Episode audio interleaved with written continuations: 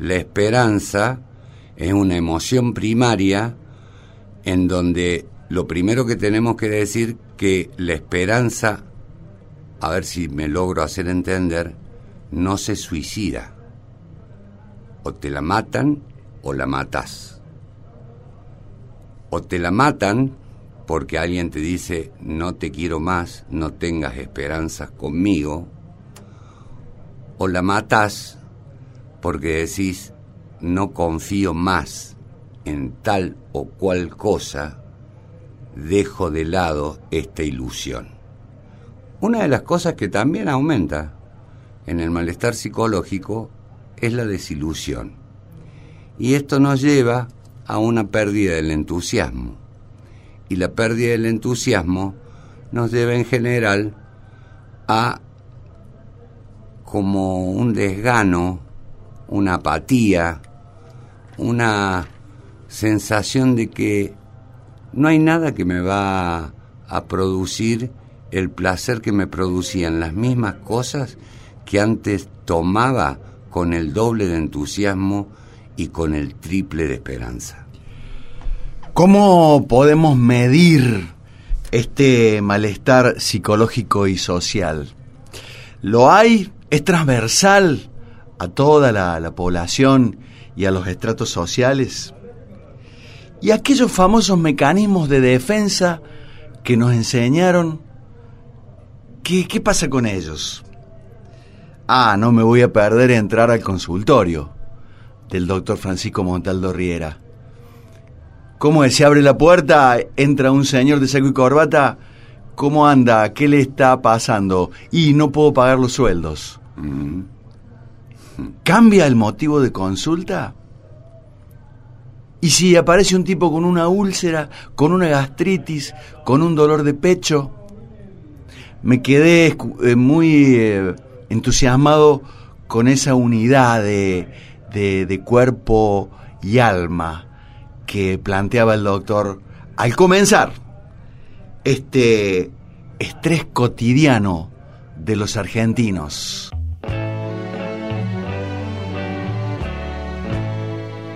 Con mi nivel de autoestima y con mi apariencia, no voy a poder enfrentar este problema.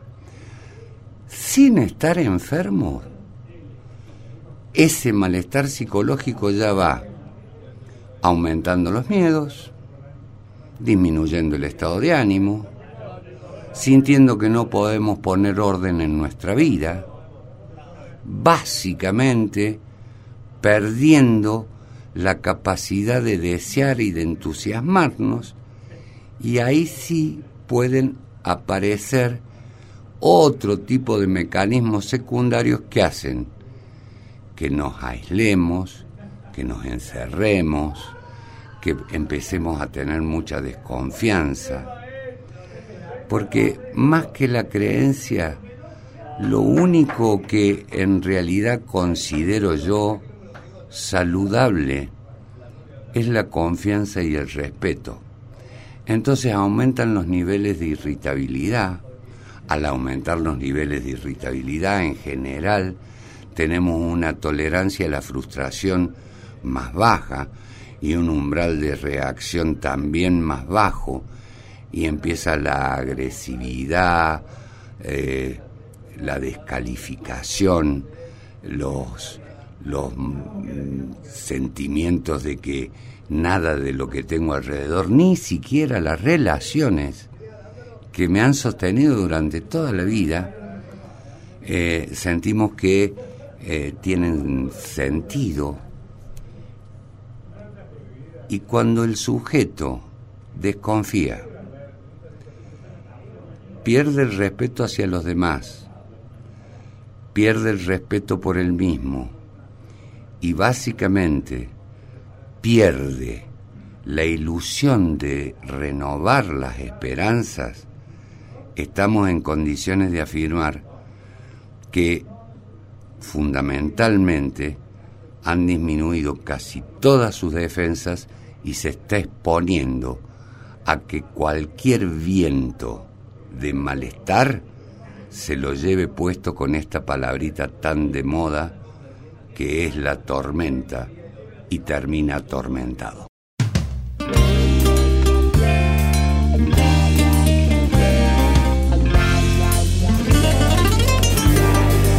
De un tiempo perdido, esta parte esta noche ha venido un recuerdo encontrado para quedarse conmigo.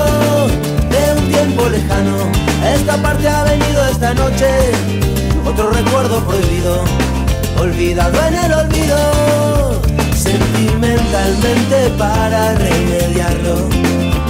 Voy a quedarme contigo para siempre, pero puede que te encuentre últimamente. Entre tanto me confundo con la gente, sentimentalmente nuestro por ahora es el nido que el olvido ha destruido. Viento me devuelve a tus orillas, serenamente será dormido, serenamente será dormido. De un tiempo lejano a esta parte ha venido perdido, sin tocarme la puerta, recuerdo entrometido de un tiempo olvidado ha venido un recuerdo mojado de una tarde de lluvia, de tu pelo. Como siempre que se cambian los papeles, voy a quedarme dormido en tu cintura. Y si me despierta el día presumido, déjame quedarme un poco en las alturas. Para que contar el tiempo que nos queda que contar el tiempo que se ha ido. Si vivir es un regalo y un presente, mitad despierto, mitad dormido, mitad abierto, mitad dormido.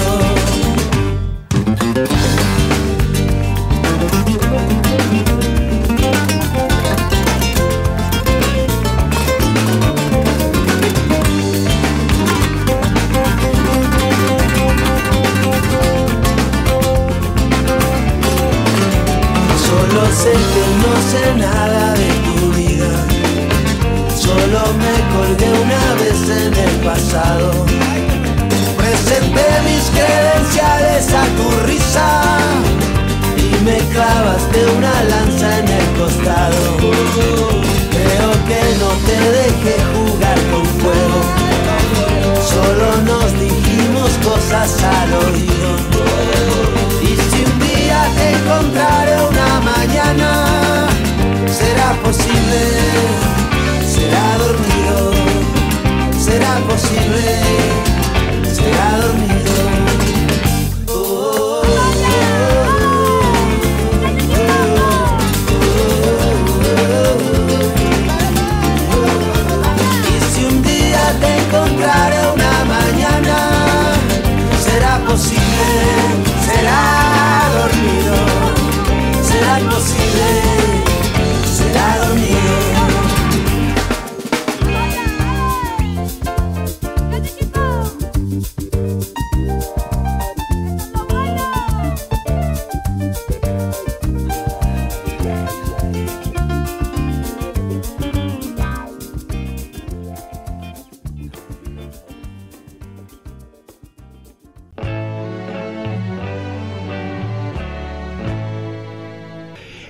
Entonces es cierto, eh, Francisco, que el cuerpo grita lo que la mente calla. Es que muchas veces eh, este, el inconsciente nos juega malas pasadas, ¿no? El, el- el inconsciente, digo yo, en un término muy sanvicentino, que es un tramposo ganador. Aparece cuando uno no lo espera y cuando cree que tiene todas las cartas jugadas y que la va a ganar a la mano. A ver, muchas veces de tanto poner el cuerpo en la vida, porque vivimos con esta cultura de poner el cuerpo, el esfuerzo, eh, el inconsciente se la agarra de eso y lo hace hablar al cuerpo. Claro. Y como siempre lo hemos dicho acá, y vos ya me lo conocés, cuando uno puede poner la angustia en palabras, resuelve gran parte de los problemas, el inconsciente juega en contra, ¿no? Que hable el cuerpo. Claro. que hable el cuerpo. Entonces, me está costando eh, respirar, no puedo ni siquiera, eh, me, me doy cuenta que hoy he suspirado como 15 veces. Y ese suspiro, que en general da alivio, lo único que me está provocando es la necesidad de suspirar nuevamente. El viejo... Ah, Claro. ¿qué, te- qué me- qué me está queriendo decir el cuerpo? Y en una de esas, y me lo permito acá porque me lo permití vos, como me lo permitió tu viejo, es hablarle claro a la gente. Ese suspiro que no alivia es el suspiro del cansancio. Es el suspiro de, voy a insistir en esto, de la desesperanza. Le decimos el suspiro quejumbroso de no conseguir el resultado de aliviar. Y en una de esas, lo que no estamos aliviando es la tranquilidad que nos da poder pagar los sueldos, poder pagar el gas, poder darme un gu- un gusto, poder juntarme con los amigos. Y en ese rumiar de mis suspiros quejumbrosos, estoy haciéndome daño porque estoy introyectando el malestar y este envase que tenemos, este bendito envase que tenemos, empieza a quejarse por sí mismo. Ahora estoy entendiendo qué tiene que ver la angustia con el angor pectoris. Y si por eso le pusieron angor, porque es la sensación de ahogo, de estrangulamiento, Disconfort. disconfort, de que no te alcanza lo que te ingresa para sentirte oxigenado y pleno, la sensación de vacío de la angustia, Además que no es dolor, ni, Ni pinchazón, pinchazón, ni, ni- quemazón, es Eh, angor. angust- es angustia, es angor. Y es en el pecho donde los sujetos, por creencias culturales, religiosas, creemos que tenemos el alma. Es angor pectoris. Y el pecho es nuestra coraza para defendernos de los ataques externos. Es decir, que lo externo está pudiendo con nuestro interior. No me vengas a poner el pecho. No me venga a poner el pecho. O ponerle el pecho a la situación. Claro. Hermano, le estoy poniendo el pecho todos los días y no me alcanza. Y si hay algo que el sujeto no se banca, es sentir que no puede. Porque entre el deseo, el temor y la angustia, los tres viejos titanes del alma, es donde se va jugando nuestra vida. Tanto deseo algo como temo no conseguirlo, y eso me hace sentir que ya no tengo el poder para lograr modificar cosas que necesito modificar para sentirme un poco mejor. Y eso me genera muchísima frustración. Y la frustración en general tiene como una vertiente hacia la bronca. Y la bronca se descarga agresivamente. Entonces aparezco que me doy cuenta, o aparece que me doy cuenta, para decirlo mejor, como que estoy masticando y haciendo fuerza con los dientes muchas veces en muy poco tiempo. ¿Qué estoy mordiendo?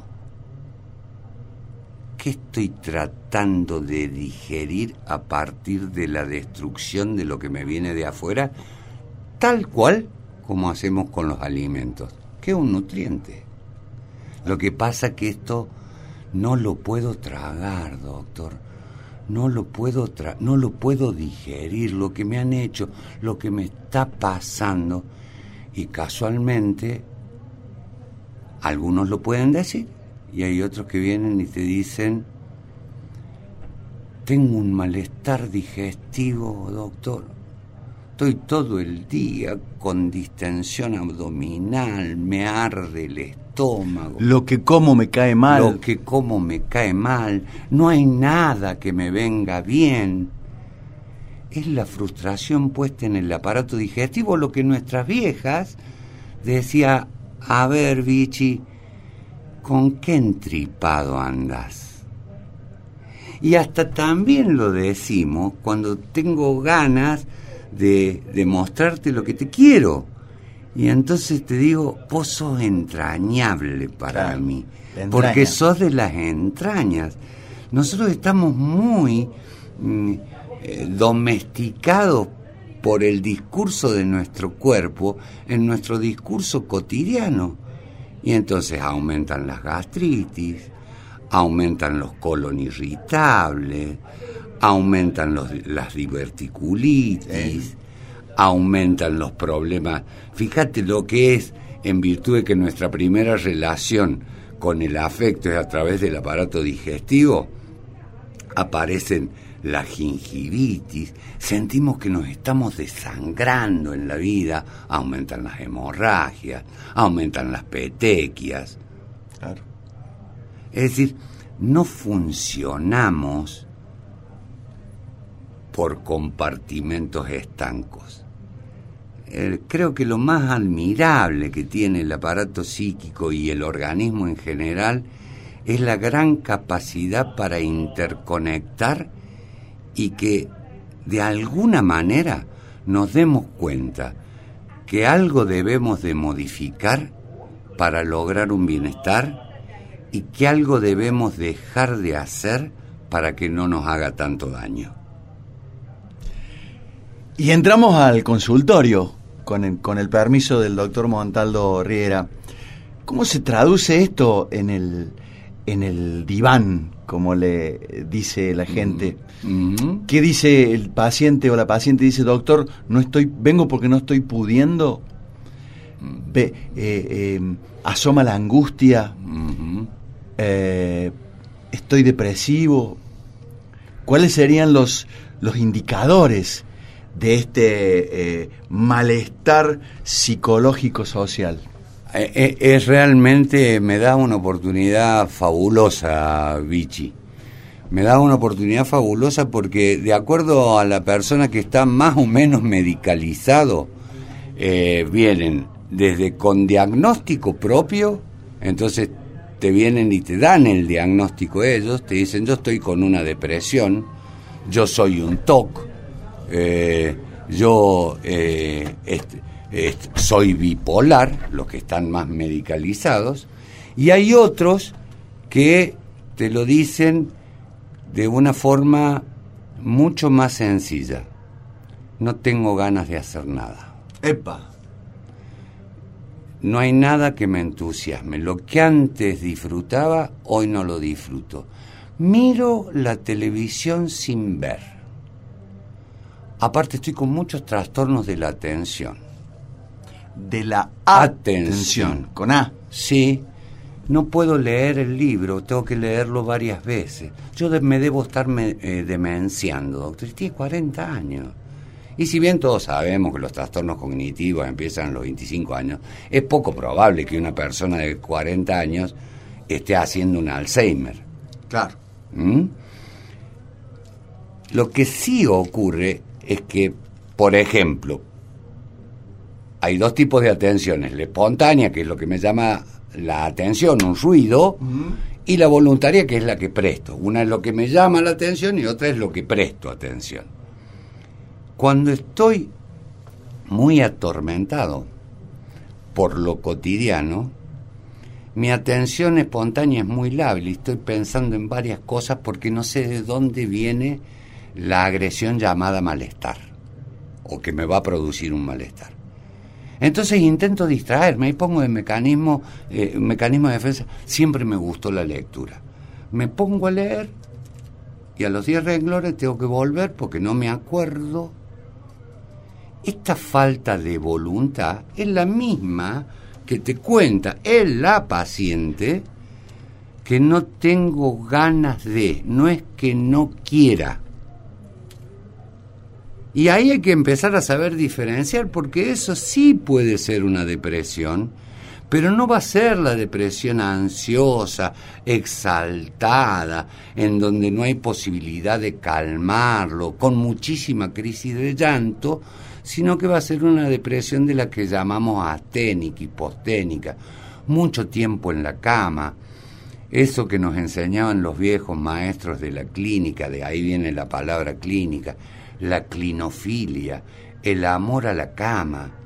Entonces el sujeto, que es como una eh, regresión al ámbito, al, ámbito uterino, porque eh, es un lugar donde estábamos sostenidos, y la cama viene a simbolizar eso, el lugar. Hay pacientes que te dicen, en el único lugar donde me siento bien, y le diría, doctor, ¿seguro? Es en la cama.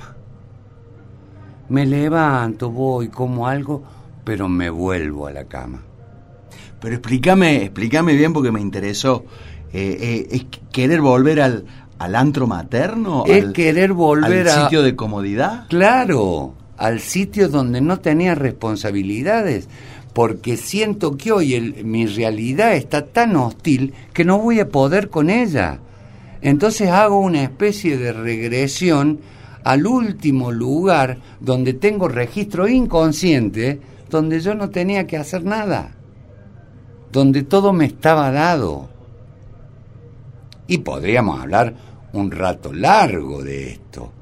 Y entonces, tanto tiempo en la cama, y esto lo sabes vos mejor que yo como, como médico clínico, y ya te empieza a doler el cuerpo, ah y ya no tenés la misma fortaleza, entonces la consulta viene con que me duelen muchísimo los músculos, las articulaciones, y si preguntas un poquito, ¿cuánto tiempo pasas en la cama por día?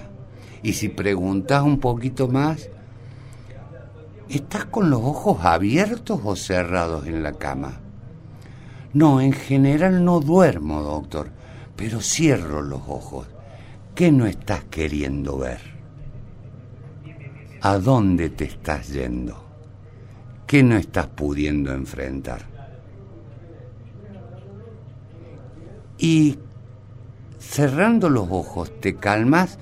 Sí, pero hay algo que no se para, que es la cabeza, doctor. Ah. Sigo pensando en las mismas cosas, hasta tal punto que hoy le quería pedir que me diera algo porque ya estoy con cefalea. Quizá te diga me duele la cabeza, no te diga cefalea. Y además, ¿sabe lo que siente? Que o pierdo totalmente el apetito y me puedo pasar horas sin comer y en algún momento me levanto con una voracidad. Y sobre todo, a mí me pasa, no sé a los otros, de cosas dulces. ¿Por qué no me hace unos análisis para medirme la glucemia, doctor? Porque en una de esas yo tengo familiares diabéticos. A ver si se va entendiendo lo que voy diciendo. Es un combo interesante. Interesante. ¿Por qué? Porque hay, una policromía sintomatológica eh, donde tenés que estar muy atento, sobre todos los que hacemos esto que hago yo, porque nunca hay que descartar que esto pueda llegar a pasar, o lo que llamamos las enfermedades funcionales, de tanta angustia, de mayor secreción del el ácido clorhídrico, de una erosión más marcada de la pared gástrica y estoy cerca de la gastritis y estoy cerca de esa gastritis, que si además hago algún desarreglo eh, alimenticio, me puede hacer sangrar y puede ser erosivo y puedo tener una hemorragia, entonces ya el compromiso no es solamente psíquico y lo, va, lo voy a tener que abordar yo, sino que tendré que interactuar con el ah. gastroenterólogo. Y si además, ¿cuántas vos sos cardiólogo infantil. ¿Cuántas hipertensiones idiopáticas que le ponemos ese nombre a los médicos cuando no sabemos de dónde viene? Eh, has visto que son por tensión nerviosa. ¿Cuántas veces tomaste la tensión y el paciente está muy temeroso y tiene la tensión muy alta y al rato, después de hablarlo, le Sin medicar. Sin medicar, sin un solo hipotensivo. Y te puede contar esto que el, este viejo dice, pone la angustia en palabras y vos tenés la, la, capacidad empática suficiente como para generarle confianza y que lo que a él le pasa a vos te interesa. Y toma la atención, está 12-8. Y estaba en 16-11. Sí, sí, sí. Entonces... Cuadros respiratorios similares a un asma. Y sí, porque a ver, si hay una característica de la sensación de que estoy perdiendo la capacidad de controlarme es cuando empiezo a medir, todos los médicos sabemos que son 16 respiraciones por minuto, pero no las andamos contando.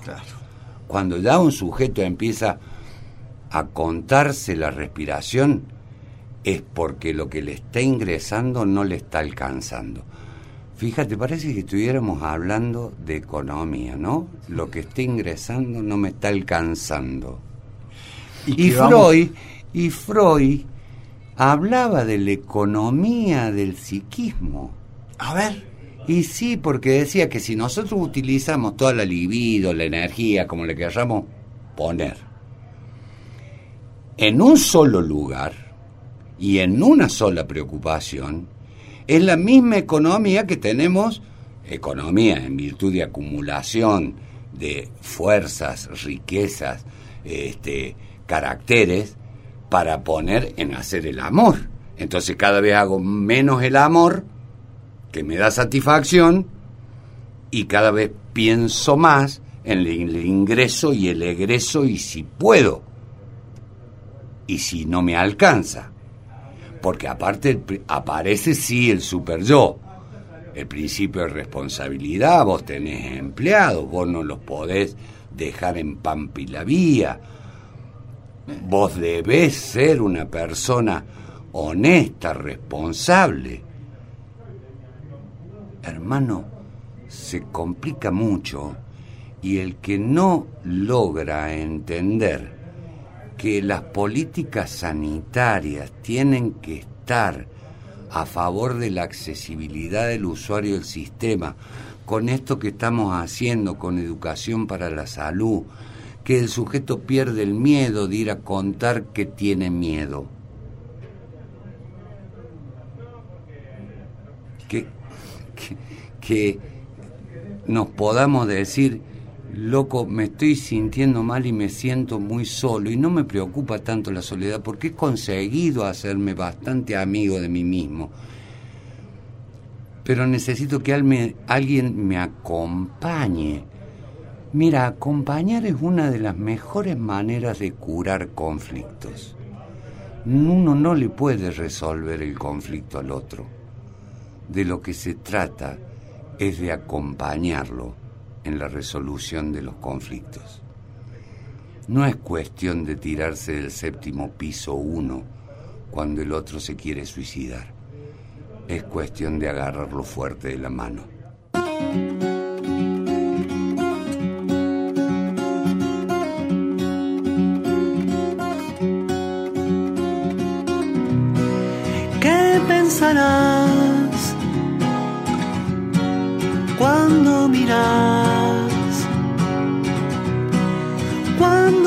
Manos tiemblan sin paz, solo soltando el miedo te desatarás. En ese vacío abundante dan ganas de amar. Pienso tal vez quizás. Con que mis manos te hagan pasar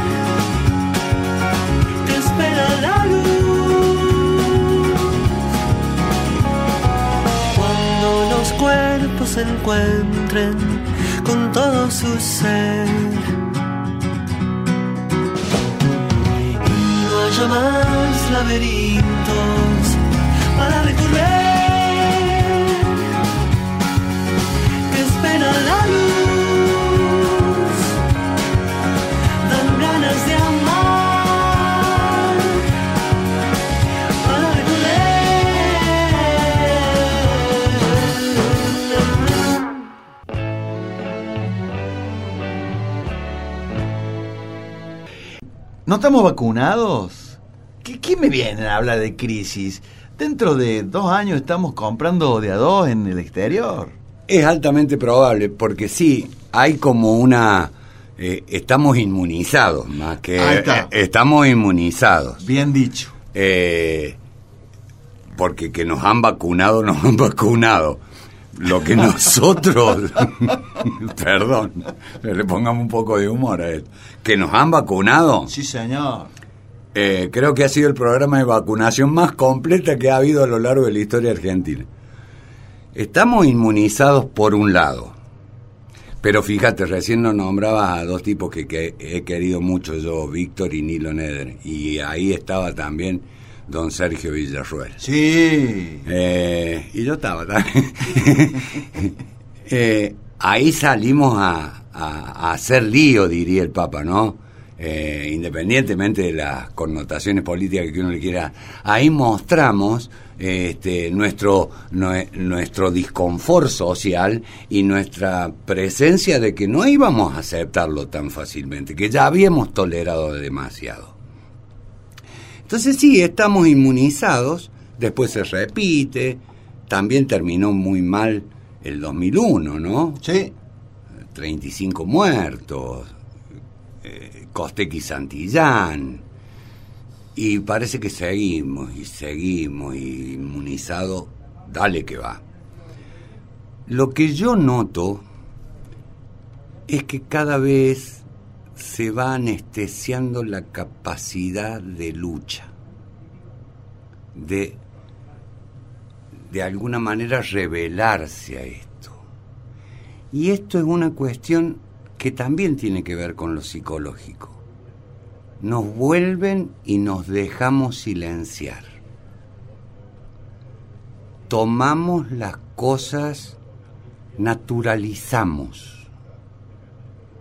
Y no está bueno eso, no es bueno para nuestro aparato psíquico. No es que nos dejemos domesticar ni somos unos estúpidos. Por eso utilizo el término anestesia. Es como que perdemos la conciencia, casi como en un proceso cuando nos anestesian, y estamos como adormilados. Y tendemos al individualismo.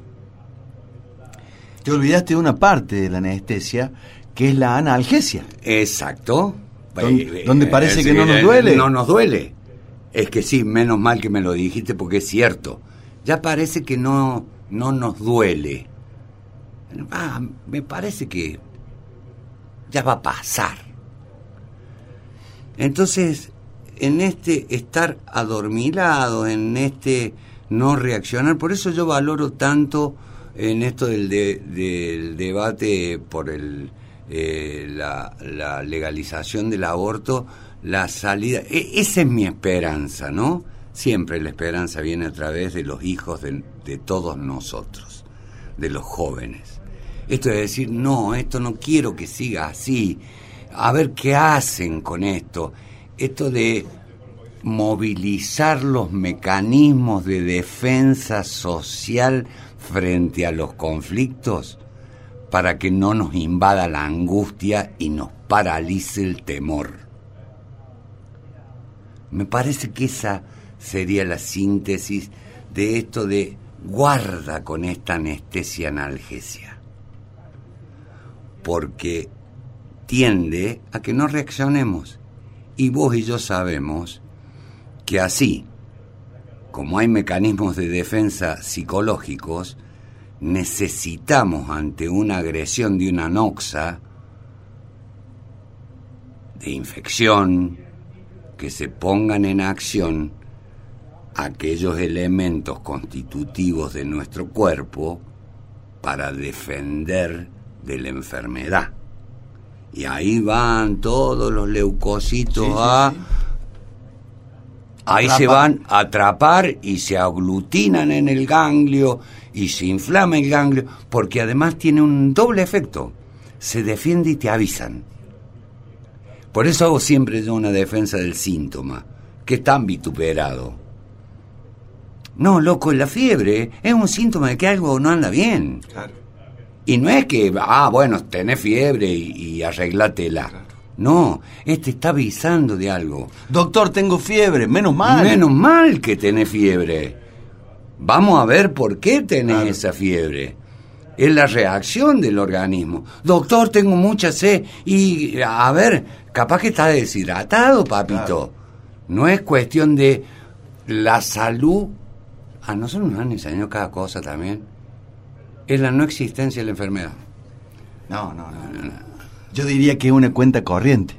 Pero básicamente en salud mental siempre decimos que es un equilibrio inestable de emociones y razonamientos que se dan la mano aún sin ponerse de acuerdo.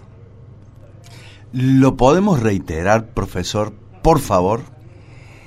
Es un desequilibrio inestable de emociones y eh, razonamientos que se pueden dar la mano sin estar de acuerdo. Y menos mal que llegamos a acuerdos. Porque acuerdo quiere decir a, acuerdo quiere decir cordura. Los acuerdos son muy locos a veces. Y es la enfermedad que lo cura por ahí estar de acuerdo es porque preferimos no tener tanta razón y sentirnos mucho mejor.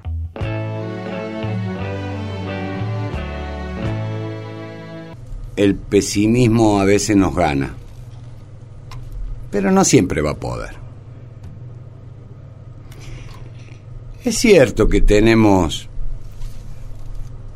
muchos días a la semana una, una autoestima, perdón, muy baja. Pero el yo no tiene por qué renunciar a intentar estar mejor.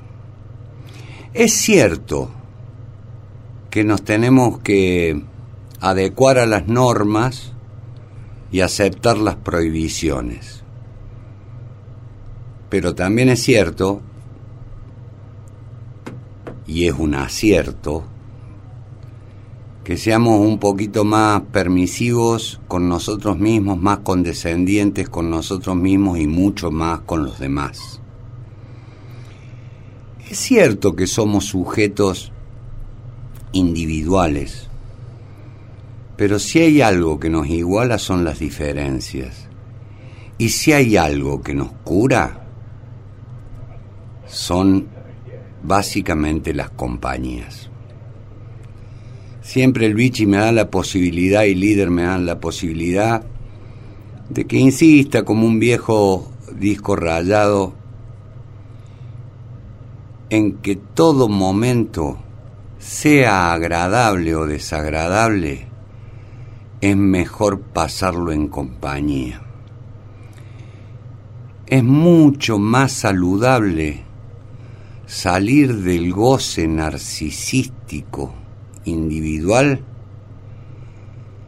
y quedar encerrado en la trampa del goce, es mucho más saludable el disfrutar en compañía, en disfrutar con el otro, no por el otro ni a costa del otro. Esto se resuelve desde la historia de la humanidad en la necesidad de pertenecer, familia, tribu, como le querramos llamar. Que aunque seamos de tribus diferentes, esa diferencia es la que nos iguala en categoría de tribu. Que de lo que se trata es de que cada uno de nosotros sienta que la contención no puede significar la huida y el aislamiento, y que el Estado, aquellos que creen en el Estado, eh, la comunidad, aquellos que creen que todavía la comunidad es un hecho de comunión importante, sostengamos a los que menos posibilidades tienen. Miren, y esto sí quizá no tenga que ver, o quizás sí tenga que ver. Nadie se salva solo, empecé diciendo. Lo que también es seguro es que uno sí se muere solo. Aquí tendría que aparecer el, el bandoneón de Troilo y hacer un chan chan.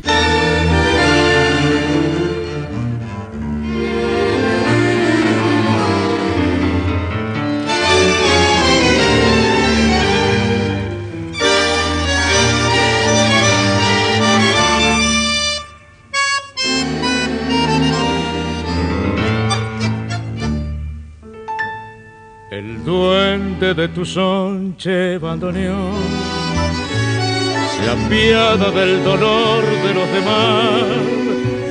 Y al estrujar tu fuese dormidor se arriba el corazón que sufre más. Estercita y Mimico Molinón dejando su destino de percar vistieron al final mortajas de rayón al eco funeral de tu canción. Bandoneón, hoy es noche de fandango y puedo confesarte la verdad.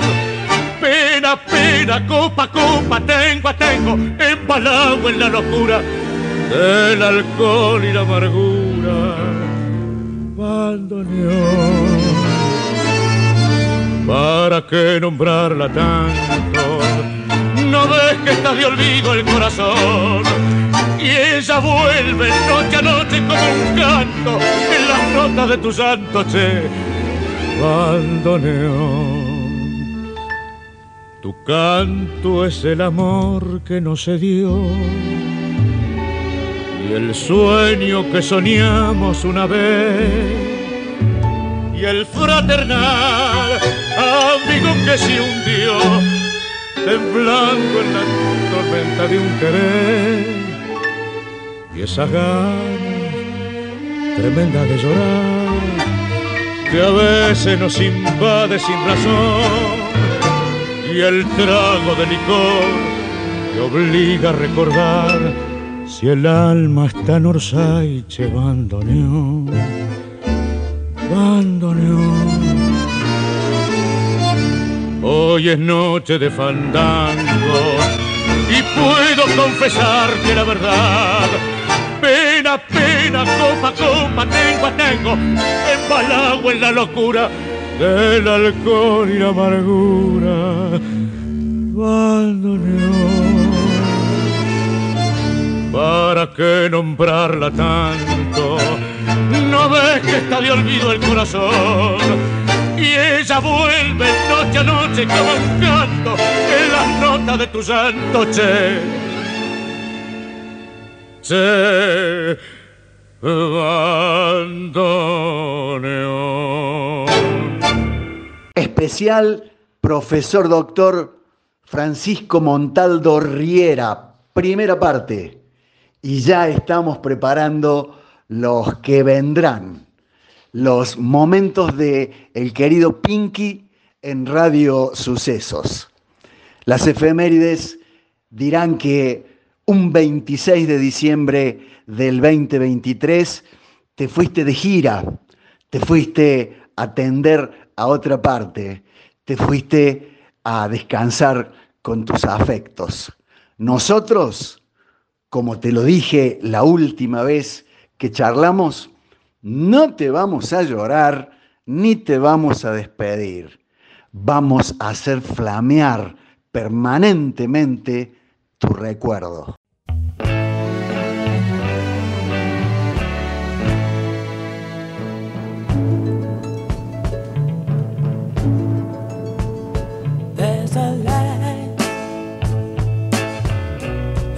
Kind of light that never shone on me. I want my life to be live with you, live with you. There's a way. Everybody said to do each and every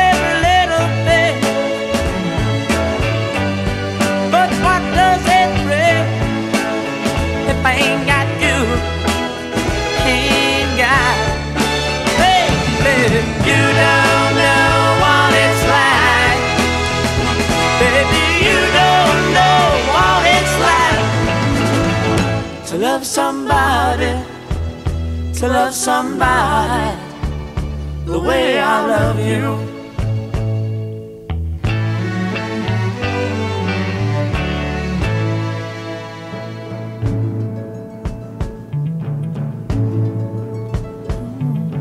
In my parade, I see your face again.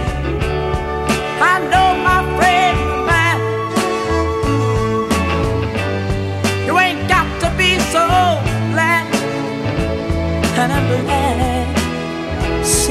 so, so, glad I'm a man. Can't you see what I am? I live and I breathe for you. But what good does it do if I ain't got you? Ain't got you. Baby, you don't know what it's like.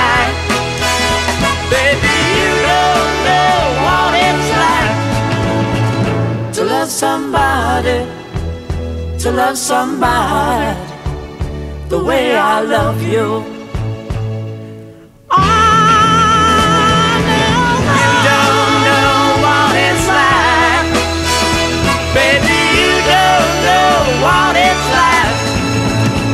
To love somebody, to love somebody the way I love you.